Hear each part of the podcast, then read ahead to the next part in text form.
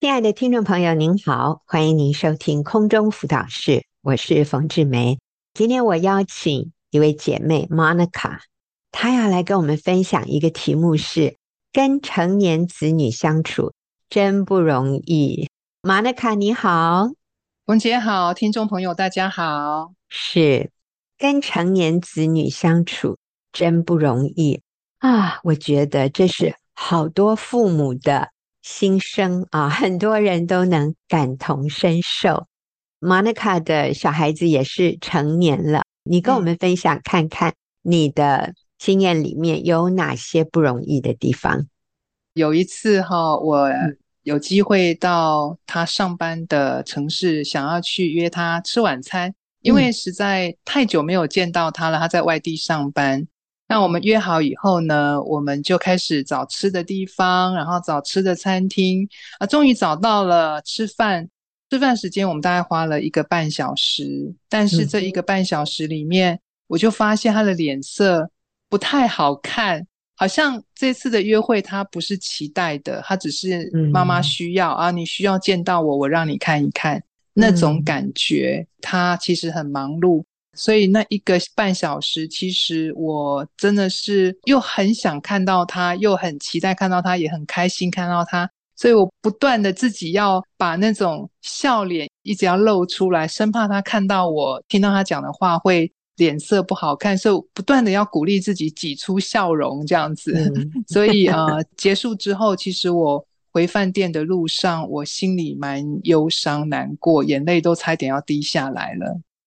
嗯。我觉得对每一个父母来说啊，我们从小抱在怀里，甚至 Monica 是全职妈妈，我们从小真的是全心全意的养育、教导，在我们怀里抱着长大的孩子，结果竟然好像跟我们想要保持距离，或者好像对我们很不认同、很不耐烦。我觉得任何一个父母遇到这样的一个情况的时候，都会有很深的忧伤。我想，Monica，你除了忧伤之外，会不会也有很多的自责呢？觉得我到底哪里做错了？是不是？这个太多了，太多了。我会一直在反省自己，嗯、对，我以前有什么地方我做错了？呃，嗯、我其实已经好久没有。碰到你了，我好久才一次，怎么只有一次都不行呢？这样子，嗯、我有什么话语有得罪你吗？就是很多的自责，很多的疑问，不知道为什么、嗯、这样子。是是，嗯、所以除了忧伤，忧伤其实是一种失去，就是以前我们的关系那么亲密，现在好像失去了。我们说 loss 啊，就是一个、嗯、一个很深的失去。所以会好忧伤，然后刚才讲的自责，你知道，除了自责之外，有的时候就是很深的自我否定，就是我都白做了，我过去的努力都枉费了哈，怎么今天会是这样的一个结果？那我想，除了自我否定之外，还有。有的时候，父母心里会有很深的愤怒，就是你怎么可以这样对我？你太不成熟了，你太不知道感恩了。愤怒，然后再过一段时间，最后有的时候就变成绝望，就是啊，我想不可能了，我们要恢复关系，不可能了。哦，然后就是这样的一个恶性循环，从自责、自我否定。愤怒、失落，然后最后到绝望。其实这个是对我们自己，还有对亲子关系都是非常不利的。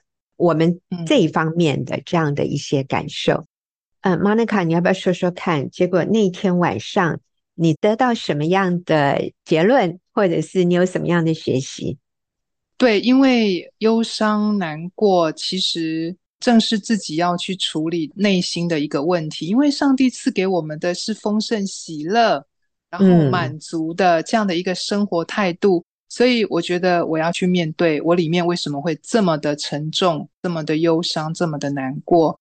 那我很感恩，就是刚好我看到一篇讲道，就讲到什么是骄傲，什么是谦卑。我就从这篇讲道里面看到，其实上帝设计我们人生的过程当中，二三十岁成年的阶段是一个很独特的阶段，就是这个阶段的孩子们，他们真的是要去追求他们的人生，也透过追求人生的过程当中，他们会亲自在他们遇到的环境当中自己去经历神。这是上帝给他们预备最宝贵的人生阶段。那我为什么是忧伤难过的？原来是因为我不明白，而且我看错了。我我以为我的孩子变得不好了，或者是变得不爱我了。嗯、我很多的谎言在里面，我就知道说，嗯、哦，原来我是要尊重他们，而且我尊重神给他们在这个阶段很宝贵的要学习的。我要放手，而且我要祝福，我要完全的接纳。所以那天晚上，其实我过了一个很感恩的夜晚，然后眼泪擦一擦，我知道我不需要为这件事忧伤，我反倒要为这件事情喜乐，因为他们自己要去经历神。其实，当我们的孩子觉得不需要我们介入他们的生活，哎呀，你也不用那么关心我，或者你也不用担心我。当他们有这样的一种表达的时候，代表什么呢？代表。他们是愿意为自己的人生负起责任的，这是很好的一个现象，代表他们成年了，嗯、他们不再想要依赖我们，嗯、他们想要自己试试看可不可以在这个世界或者在这个社会里面立足。那其实这是他要追求独立，确认自己是一个独立的个体这样的一个过程。这个过程其实是非常重要的。他们这个时候可以这么清楚的表达，你不要来干扰我，你不要给我太多意见哈。其实我我想到我自己当年，可能 Monica 也可以想一想，你在年轻的时候，甚至没有结婚以前，我们对于呃选择配偶啊，我我自己个人哈，我对于我未来的人生的规划。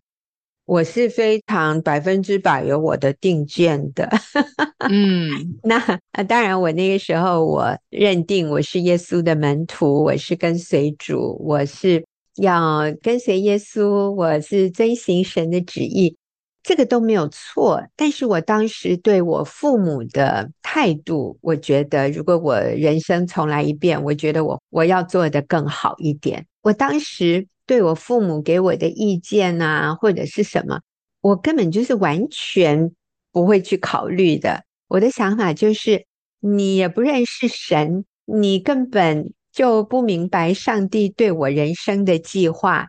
我不需要听你的啊，你你不要再讲了。呃，不管你怎么讲，我是不会听的。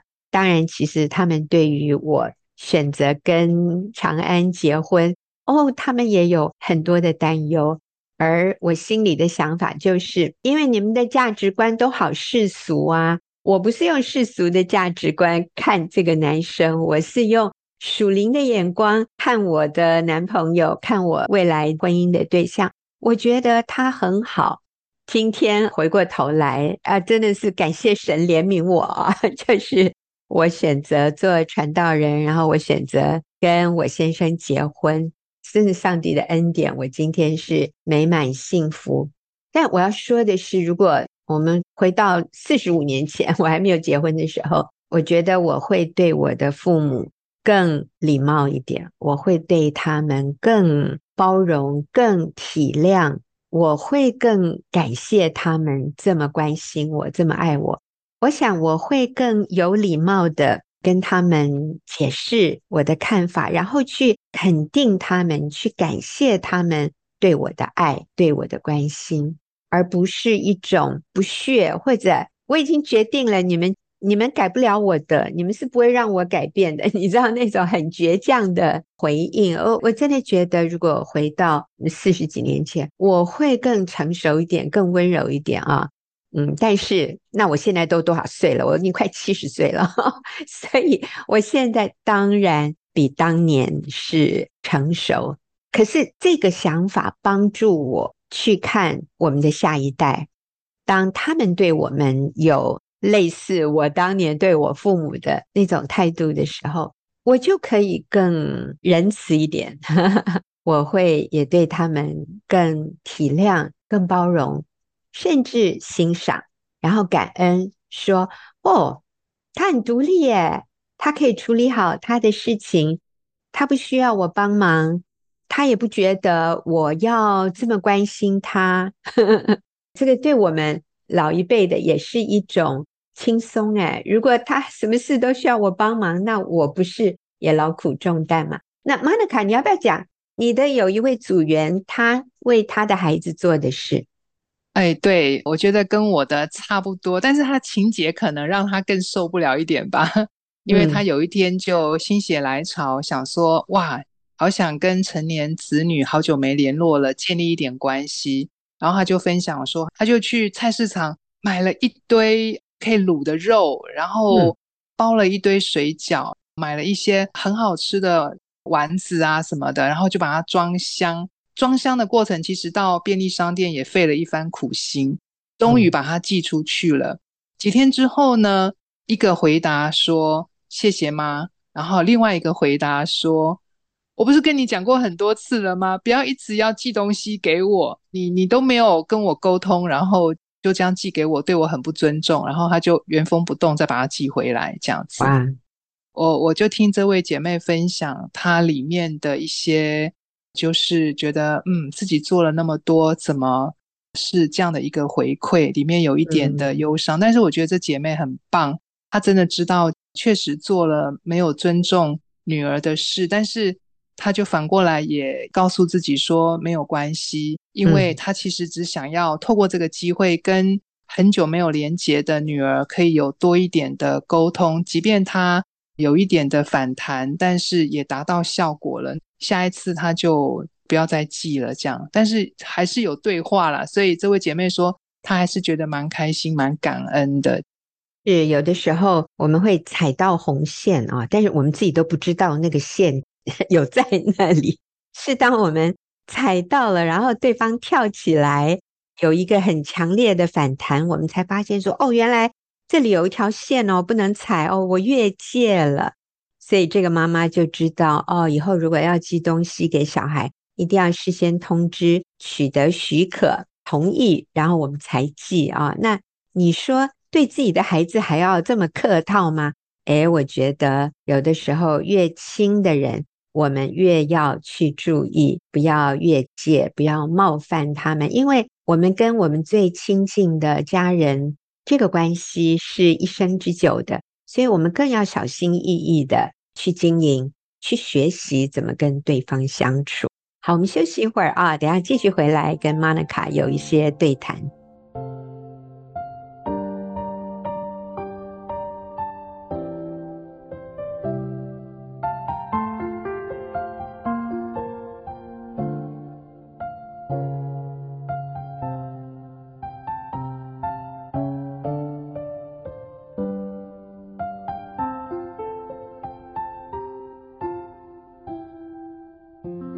您现在所收听的是空中辅导室。今天我跟 Monica 姐妹，我们在一起谈一个话题，叫跟成年子女相处真不容易呀。是诶，好，那 Monica，你跟我们说说看哈，你觉得当我们跟孩子的关系有了这样的一个变化，我们觉得好难哦。我们怎么觉得对他要那么小心翼翼呀？哈，以前那个在我怀里还会撒娇。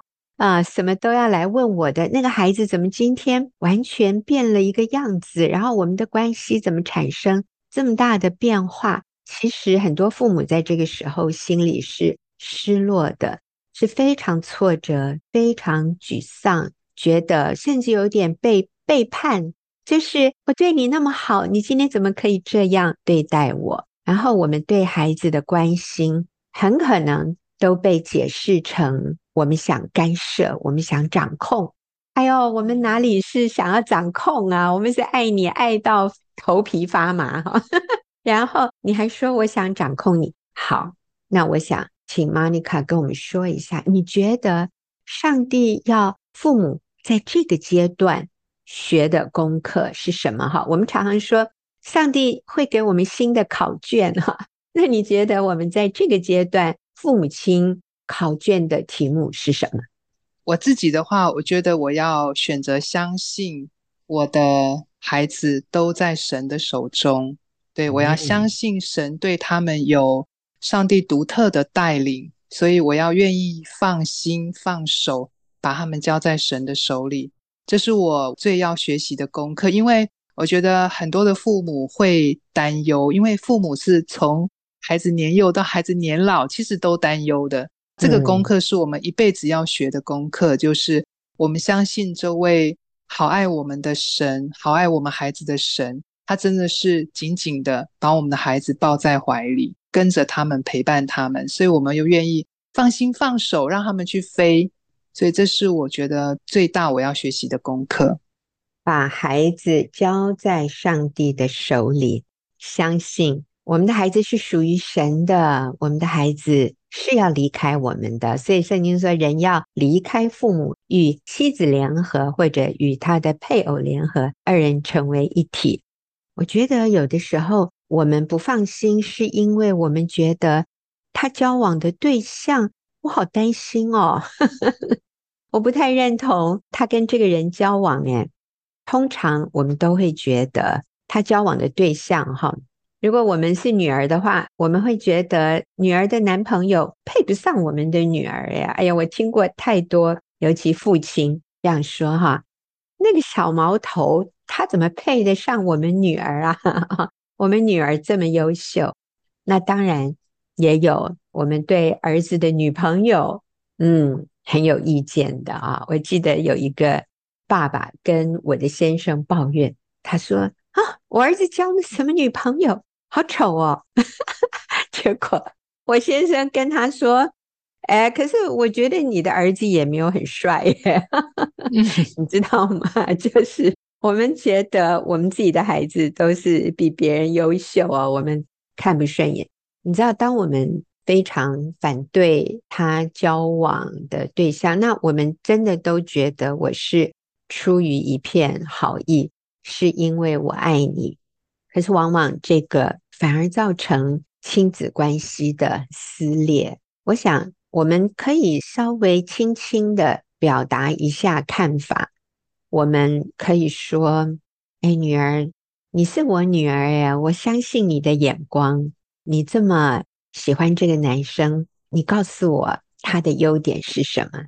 你觉得如果你要跟他生活一辈子，你觉得他有哪一些优点，哪一些品格是让你觉得跟他在一起一辈子会很幸福的？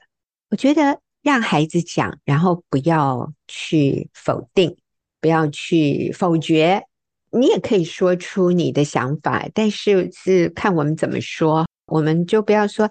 哎，可是这个人工作很不稳定，哎，可是他的收入可能没有办法养家，哎，你，我想我们要祷告，然后再讲，就是我们可以说，哦，你看到的这些，哎，我觉得真的很好，哎，你的这些想法真的很好。那我有一个想法，就是生活上你觉得你可以配合这个男生，就是他的收入，你觉得这样生活也是很 OK 的。那就好，你知道吗？我们就是稍微提出来，点到为止，而不是用批评、论断、否定这样的角度去否决他所交往的对象。哎呀，各位，我我说真的是太多太多了哈。我们可能对他许多的价值观我们都不认同的，但是我觉得除了刚才 Monica 讲这个阶段，上帝给我们的考卷是把我们的孩子。交托给主，说主啊，他是你的。我觉得还有一个耶，就是圣经在帖撒罗尼迦前书五章十六到十八节讲的。那马纳卡，你帮我们读一下好不好？常常喜乐，不住的祷告，嗯、凡事谢恩。嗯，因为这是神在基督耶稣里向你们所定的旨意。真的要常常喜乐，不住的祷告，凡事谢恩。在任何情况里，都是神对我们的旨意。我觉得成年的子女需要的，不再是我们话语上的教导或者指教了。千万不要再想去教导他们什么，除非他来问你哦。否则我们少讲话是比较好的。但是他们需要是看到我们的榜样，所以可能这个孩子已经不去教会，或者你感觉他很远离神，那你能做什么？我觉得就是活出基督，让你的孩子从你身上看到一个真正认识耶稣的人，在他的小孩子都不理他了，他的小孩子 对他很反弹的时候，他会有什么样的表现？他的生命会是什么样的？我们要让孩子看到，我们真的是靠主喜乐，不住的祷告，凡事谢恩。我们是带着感恩的心，我们是带着接纳，我们是带着信心，相信，相信这些真理是真的。所以，我相信神掌权，所以我可以喜乐。我能做的就是祷告和感恩，为现在这样的状态感恩。我觉得你的孩子就完全被说服了，说：“哦，这个信仰，嗯，是真的。”好，那最后我请。Monica 在我们的这一段访问里面，你跟我们分享一下，孩子对我们的方式是不是也是有的时候我们对上帝的态度呢？对，我就在想说，我不是在信仰里面很久了吗？我学了很多，那我应该是一个很称职的母亲，一百分的母亲。为什么到后来是孩子这样的远离我？但是很感恩，我就看到天父。他其实是把最好的给我们，因为圣经有说，在地上的父亲，他都会把好东西给我们。那在天上的父，岂不把更好的给他的儿女吗？所以我就想到，其实天父给我们的任何环境，都是是对我们最好的、最营养的，是他百分之百的好计划。可是我们常常从我们有限的眼光当中，就觉得没有，我觉得这个不好，那个也不好。我我不想要，就是用拒绝的态度。嗯、真的，我觉得天赋在我们身上下了好多的功夫，可是我们也常常的拒绝他，所以这个是很好的反思。是，那感恩呢？天赋没有因此就收回他对我们的爱，或者给我们的救恩。天赋就是耐心等候、包容、赦免我们。那所以，我们对。儿女，我们对那些拒绝我们，甚至不理会我们，或者跟我们唱反调、走相反的路的这样的儿女，那我们也是像天父对待我们一样的，我们去原谅，我们去包容、忍耐，然后因着信靠神，我们可以耐心等候，等候这些孩子。长大成熟，等候他们愿意有一天再跟我们重建关系。那当然，我要说，如果我们自己知道曾经在哪些事情上有得罪孩子，有做得不好不对的地方，我们也祷告求主给我们机会，可以去跟子女道歉。我觉得就是谦卑道歉哦，就说对不起，我上一次。怎样怎样好，说了什么话？对不起，请你原谅我，这样就好了。不要说，可是你自己态度也很不对呀、啊。你 们就是我们为自己的道歉，但是不需要再反过来再次的指责儿女。求主帮助我们每一位做父母的，跟成年子女相处确实有不容易的地方，但是这也是上帝给我们。很重要的一个人生考题，一个考卷，要我们学习常常喜乐不住的祷告，凡事谢恩，并且为我们曾经所犯过的错误，我们也去谦卑的道歉。好，那我好，谢谢 Monica 今天跟我们一起的分享，那我们就休息一会儿啊、哦，等一下要进入问题解答的时间。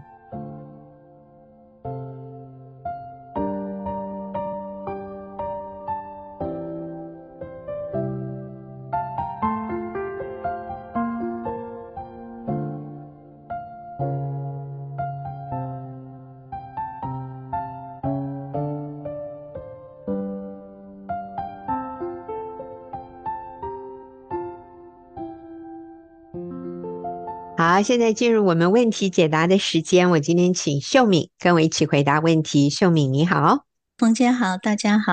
是，好，我们今天就有两个问题啊。那第一个是一位姐妹，她说我和先生关系很差，我之前提过离婚，我知道我错了，但是她现在一直说是我破碎了这个婚姻，她要离婚。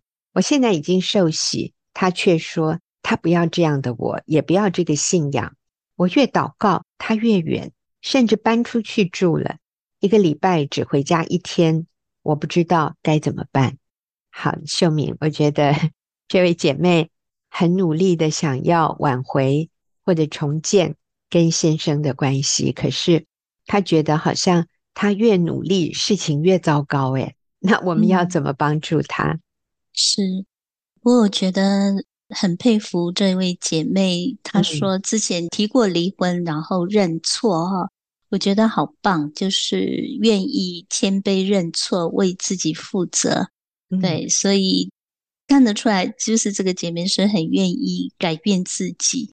但是我想跟很多人一样，在这个改变的过程，或者是重修关系的一个过程当中，好像。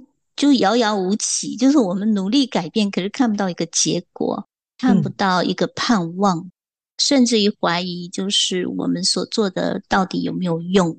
那我们身边很多这样的姐妹，可能我们自己在一个患难、苦难当中，也会问这一层问题，也会觉得很挫折。但我觉得，就是我们彼此需要鼓励、支持。我觉得这个。姐妹很愿意祷告，然后认错，努力的去修复关系。那我觉得要有个认知，就是关系破碎、破裂之后，重修的过程是需要时间的，就是需要足够的时间。嗯、那那个时间不是在我们手中，真的是在神的手里。所以我想，就是继续做，姐妹继续做该做的。那我觉得很为这个姐妹 感恩，就是她的先生虽然搬出去住，可是一个礼拜会回家一次。嗯，我觉得这是一个可以好好把握的一天，这样就是你可以好好把握这一天，把自己预备好迎接先生回来，然后在那一天里面去经营一个好的关系。我想每一次在做对的事情，每一次就是一一小步的挽回。所以我想，还是在神的手中，把忧虑 交托给神，这样子。嗯，对。刚刚秀敏说，你先生已经很棒了，他一个礼拜还会回家一天，哈。而且我在这里没有看到你说你先生不养家，诶，哦，他只是搬出去，他还是会回来，很可能他也还继续有。尽到他当尽的责任，所以我看到其实你先生有很多可取的地方。在这种时候，我们最需要有的就是忍耐、耐性。就是我们的眼睛不是看环境，嗯、我们的眼睛也不是定睛在我先生他到底有没有回应。今天他对我有好的回应，我就很高兴。或者他今天对我没有回应，我就非常沮丧，我就非常绝望，然后我就很忧愁、很痛苦。那这样就不行了。就是我们需要学习一个很重要的功课，就是不管对方的反应是什么，我只负责做我该做的。那我该做的是什么？就是你好好对待他，像秀敏说的，把自己预备好。他回来，他不回来。我都能够保持我自己的情绪稳定。哇，姐妹，或者我说我们任何一位听众朋友，当我们可以生命成长，然后学习与神连结到一个地步，就是不论环境怎样，我里面都非常的稳定。你知道吗？当我们可以做到这个部分的时候，我们就得胜了，那个就是真正的得胜。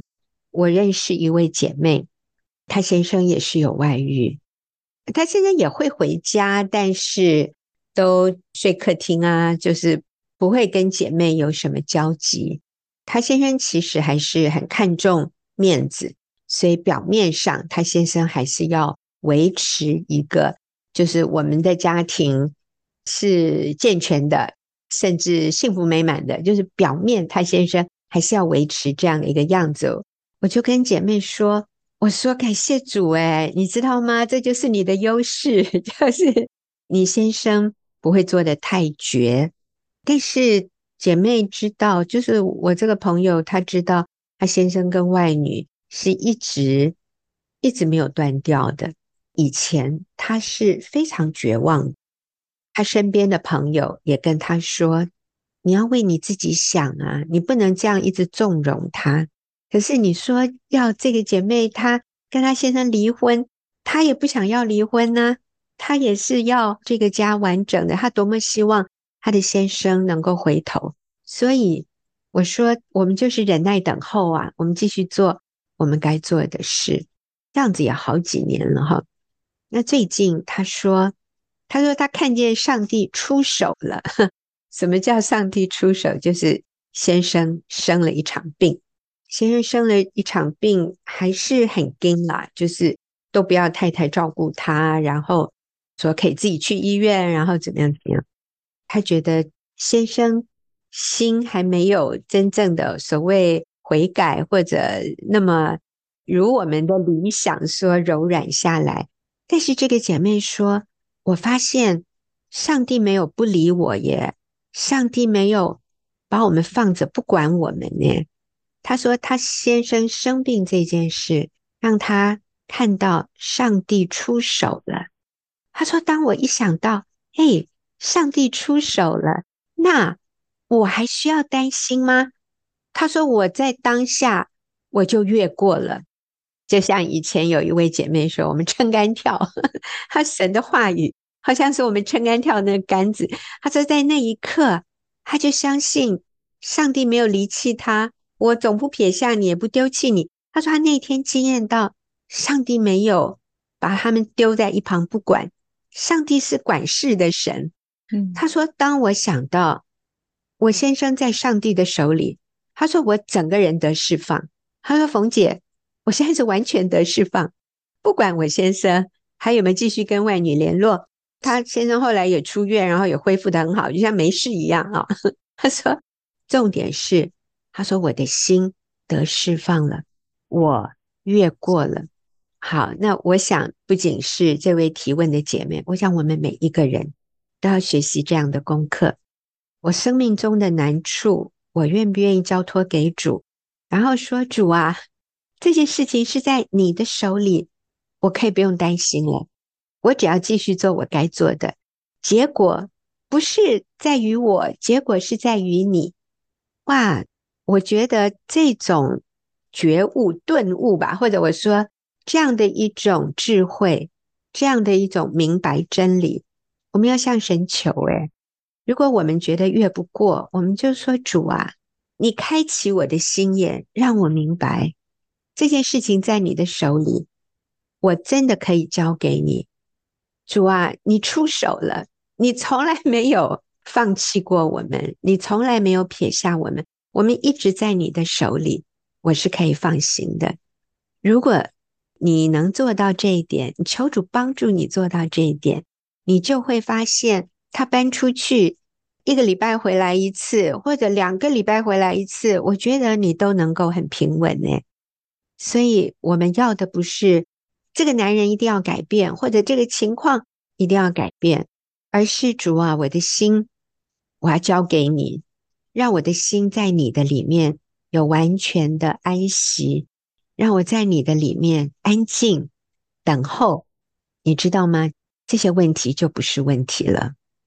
嗯，是的，我觉得真的是在神的手中，时间在神的手里。我自己有时候觉得说，那个我们面对苦难，假设是从高楼 掉下来，可是我们是掉在一个上帝预备的软垫里面，所以我们是在神的手中。上帝在这个时间里面要做的事很多。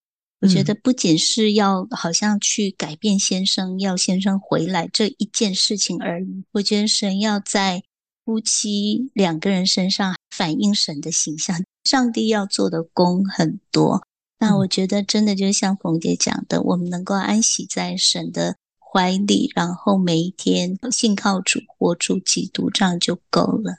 嗯，对，所以这位姐妹，你的情况可能没有像你想象的那么悲观，因为你先生还会回家，他还会养家，他还认定这里是一个家哦，所以都不要绝望，也不要放弃。真好，好，我们休息一会儿哦，等下再回来看下一个问题。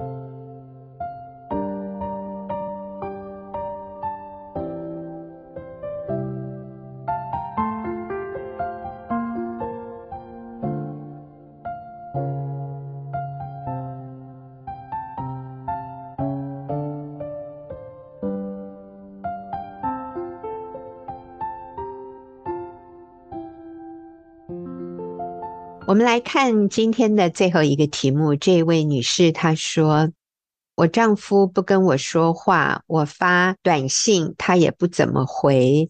他之前有外遇，我一直都在努力，可是感觉我们越来越远。我能感觉到自己过去的骄傲对他跟女儿的伤害。我现在能做到的是对他微笑，预备晚餐。可是冯老师，你提到的。”夫妻的亲密关系，这一点我都不知道该如何破冰。我好像只会做事情，只会发短信，其他的事我不知道要怎么办。我的收入一直比我先生多，我愿意把钱交出来共同管理，可是他也不要，他也没有兴趣。女儿现在对待我的方式跟她的父亲一样。可是我还是没有灰心，我还是愿意坚持做对的人，做对的事。好，哎呀，我觉得这个姐妹还真不简单。家里不是只有先生跟她对立，她说女儿也是跟女儿的爸爸，就是跟她先生有相同的态度。所以我想这位姐妹情况是非常不容易，但是我也很佩服她，她没有放弃，哎。他还是愿意继续做对的人，做对的事。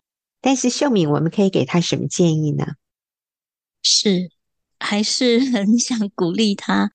我觉得，往往我们在一个困难当中，我们会觉得很灰心。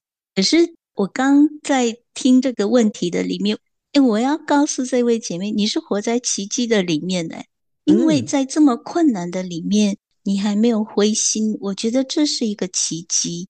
我觉得就是我们需要用基督的眼光来看环境，就是上帝，你不是不管我们，你不是不在我的这个困难当中，而是上帝正在做一个超乎我们想象的奇迹。他没有灰心，我觉得真是一个奇迹，太厉害了。我觉得他是一个有信心的人。那这个信心。不是从人来的，是从神来的。上帝有给你这个信心，代表上帝在帮助你去建立这个关系，嗯、所以你不是孤单的。听起来好像家里你是被孤立的，先生不理你，孩子也不理你，嗯、可是你不是孤单的，上帝与你同在。嗯、所以我想，第一点我就很为他感恩，这样子。嗯姐妹也很谦卑，她说她能感觉到自己曾经的骄傲伤害夫妻关系。嗯、我觉得好谦卑，就是当一个人能够看到自己过去骄傲，然后伤害对方，我相信他也有道歉。好，嗯、所以已经做了你该做的，那我觉得就是继续来信靠神。就是我们不是在寻求，哎，这个方法行不通。我做了很久很久，这个方法行不通，那我是不是要换一个方法？就是我们不是在寻求一个方法来解决我们的困难，而是在困难里面愿不愿意与神同行，继续活出基督。嗯。我觉得这是一个很重要的两条路。就是你如果一直想要去找方法，你会很挫折，就像你要医你的病，今天看这个医生，明天看那个医生，看到后来你会很挫折。但是如果我们今天回来，我们确定在基督里的价值，然后在这个环境里面，是我造成的一个错误，没错。但是我相不相信在神的手中？然后我信靠主，每一天活出与主同行的生命。在我的小组里面听到一个，我都想要起来为他跳跃的一个见证哦，就是这个姐妹跟她先生没有孩子啊，他们都很年轻，先生就是有外遇。诶，其实先生也很大剌剌告诉他，就是跟哪些女性在一起，因为他先生的工作就会接触很多很时髦的女性。这个姐妹长期不断的努力，就是我们所教导的这些敬重顺服丈夫，对先生不断的舍己，可先生从来不甩他，先生不理他，常常就是伤害他，而且有些时候就是很故意的。你越对我好，我就越对你，嗯、就是有点故意这样。啊，这个姐妹经常在小组哭，不然就是私下里就跟我哭一哭，然后啊被安慰，然后再起来，这样子反反复复不晓得至少三年以上了，就是很长的一段时间。她昨天分享，我就觉得好奇妙，就是她先生突然改变，以前她连碰都不能碰，这个姐妹只要靠近他。先生就会发飙，现在竟然他说他昨天躺在先生的肚子上，就是先生跟他的妈妈讲视讯电话，然后这个姐妹就躺在先生的肚子上，竟然先生也没有把他推开来，也没有骂他。先生跟姐妹的这个娘家是从来不来往的，她的岳母生日什么从来不出席的，可是竟然现在愿意跟她的娘家有互动。就会关心姐妹，肚子饿了要买东西给她吃什么的，就是改变很多很多。我看到的是，不仅这个先生改变，其实这个姐妹也改变很多。就是在这个过程当中，好像大家觉得说好困难，好困难，我都没有改变，或者是环境都没有改变。其实那是因为我们用我们的肉眼在看环境，不是用基督的眼光来看环境。其实是一点一点有改变的。然后有一天你会突然发现，诶，一个好大的改变，那个不是一夕之间发生的。我觉得是一点一点改变之后，有一天你会突然 看见它改变。所以我觉得，嗯，真的是有盼望，在神的手中是有盼望。是。我想也提醒我们在基督里，我们是尊贵的无价之宝，我们是永生神的儿女。那如果你是姐妹的话，你是你是公主诶，你是永生神的女儿。